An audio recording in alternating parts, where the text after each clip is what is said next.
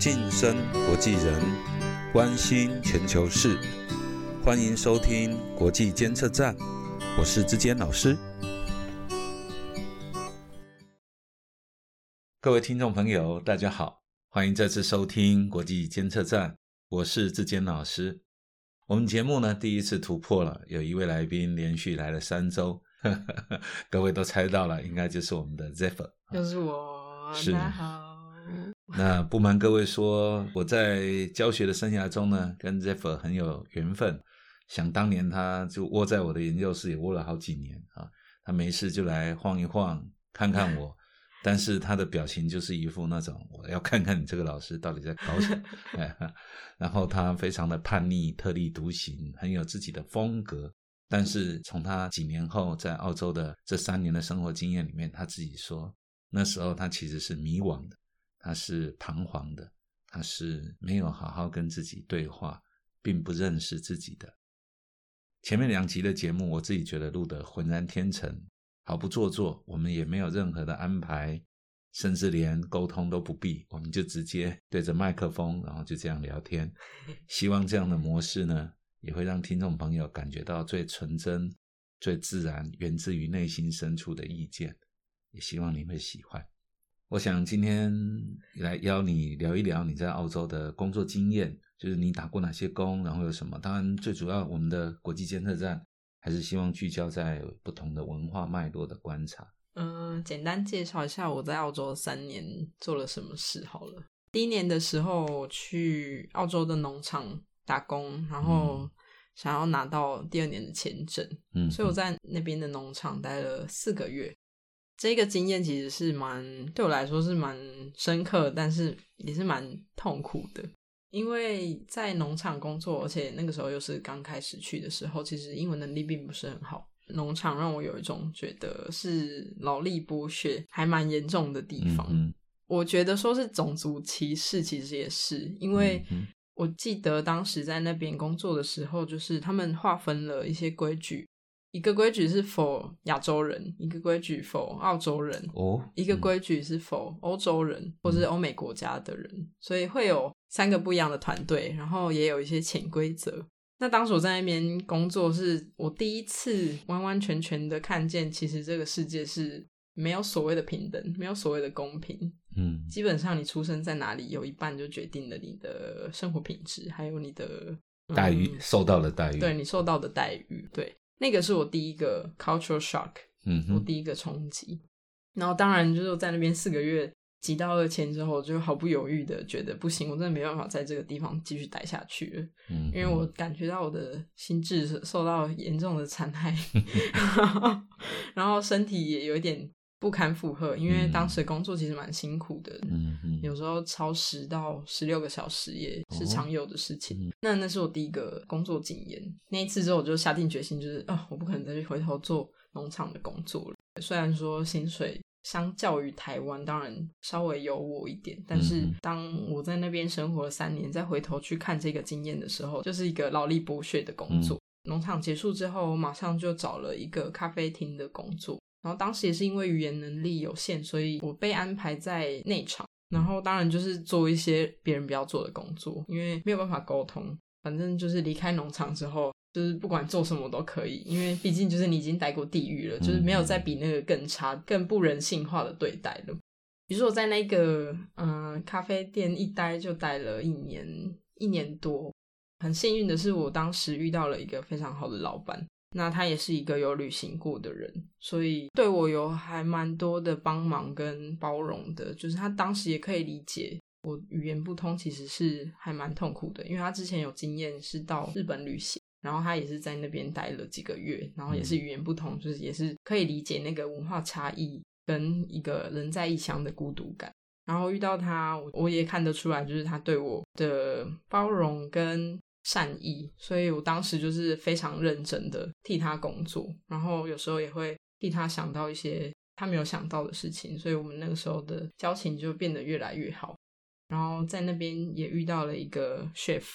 他叫 Benny，然后我很感谢他的是，他教了我很多关于 vegan 的 cooking 的很多方法，所以我当时在那边工作了半年之后，我就被拉拔到了一个 chef 的位置。我觉得那时候在那边工作的经验很好，是因为我觉得跟他们的交流是真心的，是真心诚意的，然后。他们也会关心我，就是人在异乡参与一些家庭聚会什么的，他们都也会邀请我到他们的家庭聚会里面。所以当时那个经验对我来说是很温暖的。那也是我之前提到过，就是当我可以察觉到别人的善意，然后别人也可以察觉到我的善意的时候，那个东西是会互相一直交流跟循环的。那你就会去主动的对人家好，主动的替别人设身处地的思考，然后有爱的能量的的循环。或者我也可以说，你就能够成为一个更好的服务者，对不对？在这个职场上，因为我有发现，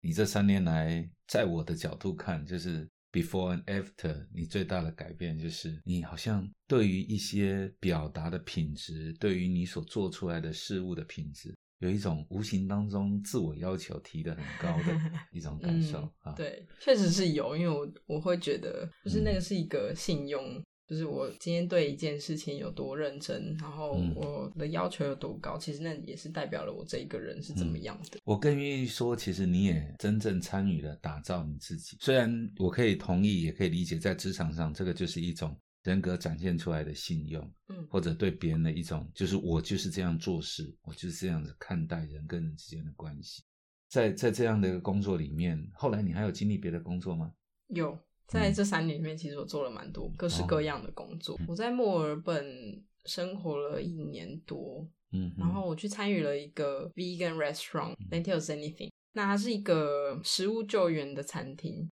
因为其实澳洲是一个资源过剩的国家，我那个时候主要参与了很多 dumpster diving、squatting house 这样子的行动，就是其实这对我来说影响也蛮大的。跟大家一起出去很奇幻，因为每一个人都来自于不一样的国家，光是在对话里面你就可以看得出那个话题的深度，可能会谈到女权，会谈到。哲学，然后性别关系，然后难民议题，或是甚至是疫情，很多火花。大家会在 Lentil 相遇，其实某种程度，大家都是一个旅行者的身份。其实会自己出来旅行的人，我觉得大家都有一定程度的对于生活品质的追求，然后对于想要探索世界的好奇心。嗯，然后你知道，当这样的一群人碰在一起之后。每一天，每一天，其实都过得像在电影里面一样，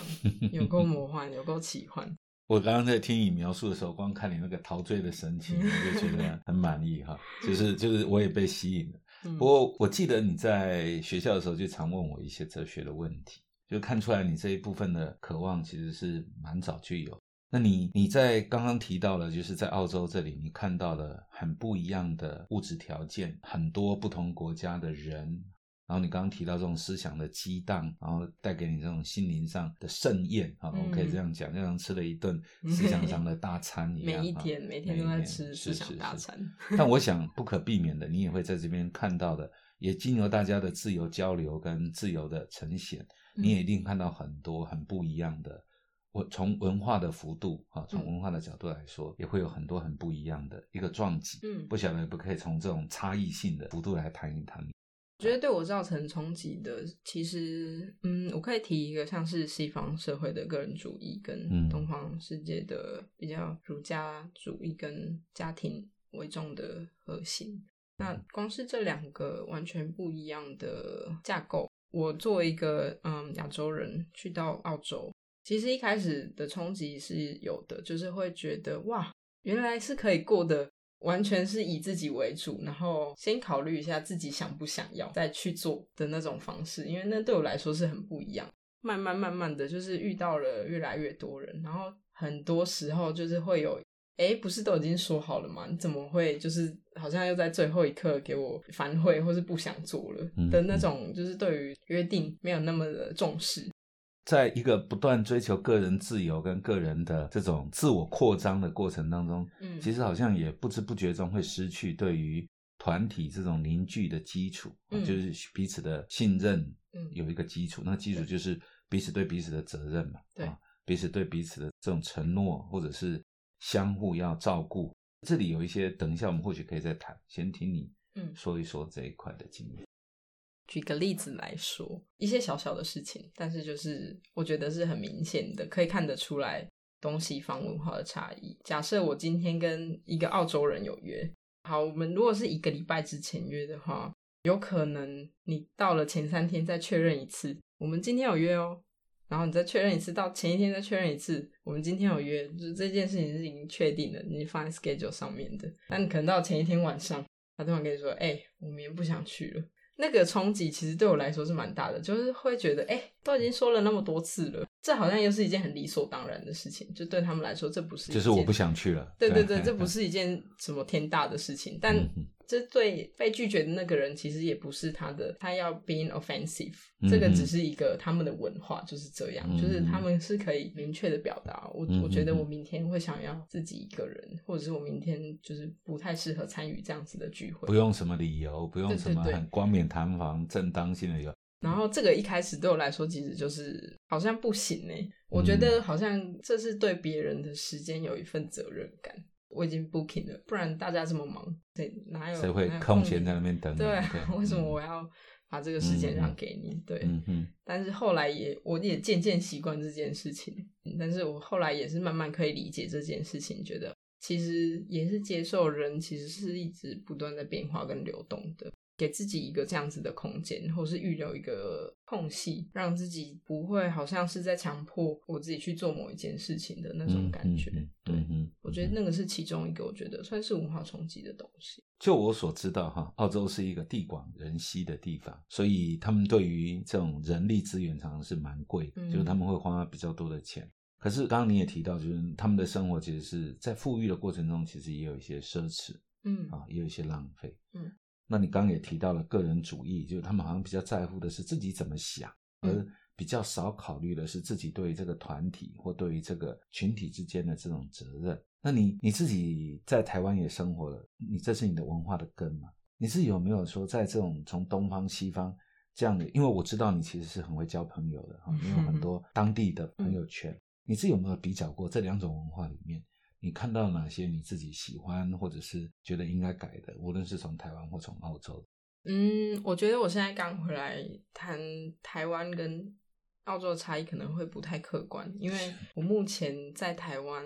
待了四个月、五个月左右。嗯其实我真的有发现，我并没有那么喜欢台湾的环境。我觉得好像我自己还正在经历一个 Culture shock 对，from my own country 的 culture shock。yeah. 我就谈澳洲好了，因为我目前谈台湾，我觉得我应该谈不出个所以然。在澳洲，其实对我来说，那个养分是来自于，因为人们是来自于不同背景的，又是一个 wealthy country，所以你在那边生活，其实没有太多关于金钱的顾虑或担忧。基本上，你只要一天工作六个小时，其他时间都是你的了。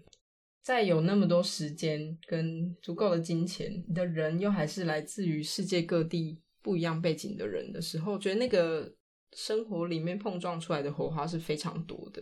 举个例子来说好了，嗯就是当时我觉得有一个值得我一直记得的一个朋友的故事。他是一个沙烏地阿拉伯人，他八岁的时候就跟他的父母一起到了澳洲，然后他父母当时是拿学生签。嗯、我的朋友他在澳洲长大到，然后念书到了二十一岁，然后在他十九岁的时候呢，他发现自己应该有 bisexual 的性倾向，但是回头去想，他是来自沙沙烏地阿拉伯的人，是是，他的父母得知这件事情之后，是完全没有办法接受，然后甚至是把他赶出家门的。然后他就一直在街头生活。如果是有同性恋倾向，在他们国家其实是会被乱石头死的。我当时知道这件事情的时候，其实心里有一个很大的震惊，觉得哦，现在都已经什么世纪了，居然还有这样子的刑法，而且是真实的，就是正在某一个世界上某一个角落真实发生的。在十九岁的时候，他就是一直不断的 squatting house。嗯嗯 squatting house 是在西方文化里面一个比较特别的，它叫占屋者行动。没有房子的人，他们会去找空屋，就是去入住。其实就是只要住超过几年，那个房子可能就是会属于 squatters 的所有物。然后我就是听我的朋友在十九岁就开始 squatting 之后，我对于生活的可能性其实就是这样子被打开了。我就开始在想，嗯，原来过生活其实是也可以这样的，因为你在一个 wealthy country 里面，资源根本用不完，活下去很容易，活下去非常容易。就是如果你要吃东西的话，基本上去超市后面垃圾桶翻一翻。如果你需要家具，真的路边走一轮。对，到处都是家具。嗯，如果要住的地方去 squatting 的方式，就是就去找一个空屋来住。你突然就会发现，其实搞什么啊，生活也没有那么难。为什么大家都要把它搞得好像压力很大的样子？就是这就回头来说，就是我觉得这也同时是一个社会的框架。就是有时候真的不需要把自己放在一个很很窄化，好像必须非得做什么才才能怎么样的。的状态里面去思考，因为我是真的出去之后才有遇到这么样这么多不一样的人，然后看到这么多不一样的生活方式，像是 Nomad Land，嗯，我相信就是大家应该都蛮对对，都是有看过游牧人生，对对对，那当时我也有遇到很多这样子的人。就是对于我觉得生活的枷锁吧，就在我看到这些人的时候，觉得是有被解放出来的。是对于生活其实没有那么大的压力。是你又不是一天到晚有老虎追着你跑，为什么要把自己搞得好像 好像要死人一样？是，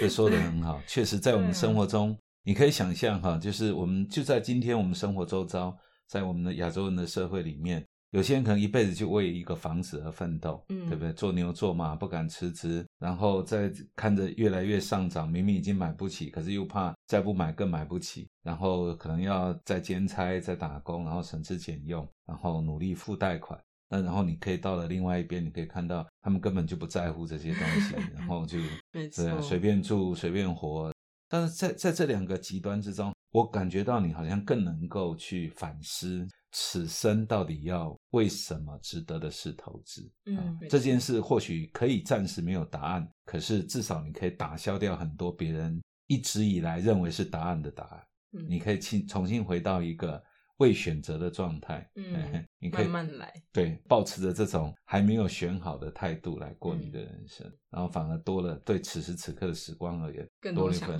对，多了一份悠闲惬意跟享乐。我确实觉得你的性格在这一块是真的能够，就是这样的一个个人主义的氛围，至少为你原来的生活框架里面，它确实是带来一个所谓的解放性的一个结果啊。但是有没有其他的部分是你比较不能接受的呢？有过度放纵的享乐主义，跟不太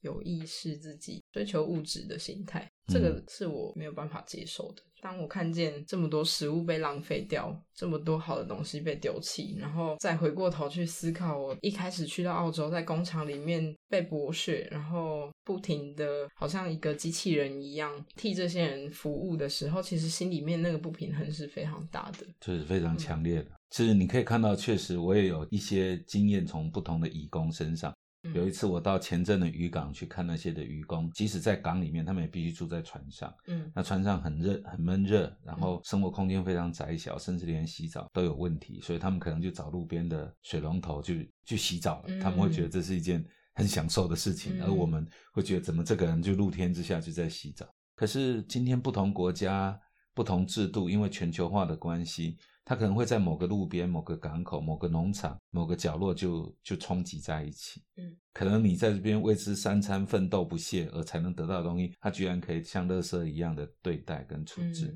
我想那个落差是非常非常剧烈。嗯，或者我们换个角度来说，如果从一个全球化的角度来看，有些国家之所以能够这么样的浪费食物，是因为有些国家把他们辛辛苦苦的食物贡献给另外一个国家，以换取外汇。而某些国家之所以能够享受这么富裕的生活，是因为这里面也有一种阶级性的落差跟不平等。嗯，那我们自己台湾周遭也有外劳，嗯，我们常常也是把我们自己最不想做的事，我们不愿意做的事丢给他们，而且付了更低的报酬。这个过程当中，我们享受的时候，常常会觉得是理所当然，嗯，而在付出的时候，常常就觉得那么、那么、那么不平等，嗯，那么样的不公平。那么不正义，看起来这个世界好像是越来在这个落差的基础之上在运作。不过我我自己对这个也没有什么明确的答案，但是我自己可以理解，就是我们在多这些反思的时候，我们必须承认，就是答案还没有出来，至少我们每个人个人能够完全接受或者觉得完全能够回应的答案，可能还在摸索之中。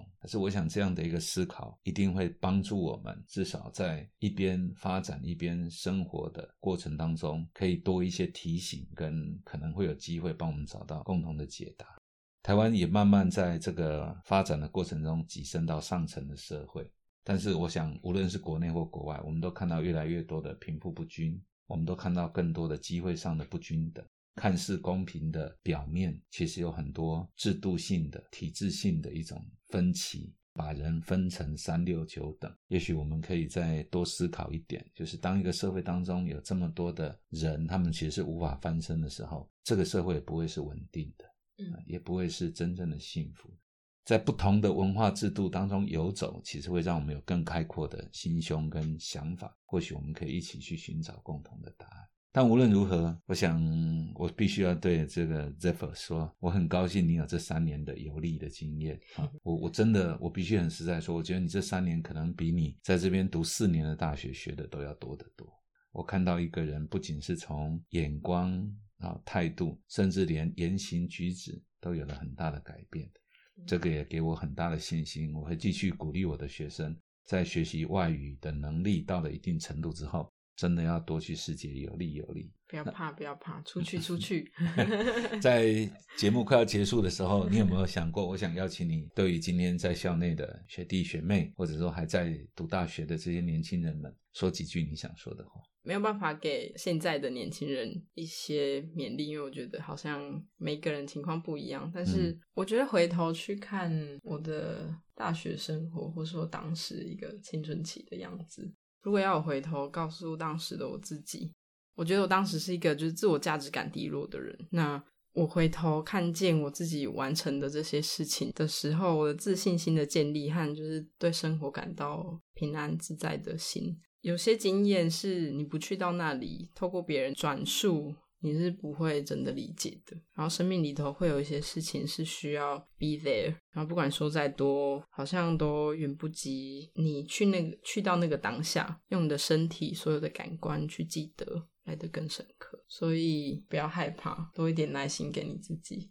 就算迷惘也没有关系，只要你一直往你想要去的方向，或是你觉得嗯前方好像有一点光。就往那里去，去看一看没关系，然后保持谦卑。有一天，就是这个世界会震撼你，就走出去吧。好，我相信这一段话语呢，是来自于一个出外旅行三年，然后获得丰富心灵财宝的一个年轻人身上所自然流露出来的心声。我自己也觉得，他自己这三年其实就是这一些话语的最好的实践者。那我也很高兴，他有这么丰富的心灵飨宴，好像吃了这么多的心灵大餐，然后他自己得到了养分。希望他的经验也可以扩散出来，帮助今天的年轻人们可以更勇敢的去探寻自己的人生之梦。我记得要用真实的眼睛、真实的五官、真实的生命去体验，绝对不要只是运用工具哦。好，那我们国际监测站这三周来的节目呢，今天就到这边告一段落。我们期盼以后还有机会再跟 Zephyr 做更多的交流。我相信你接下来也有你新的新的旅程要展开，我们也祝福你，非常期待。是，那各位听众朋友，国际监测站，我们下周见。记得按赞、订阅、分享铃铛，拜拜，拜拜，谢谢你一直做的广告，谢谢。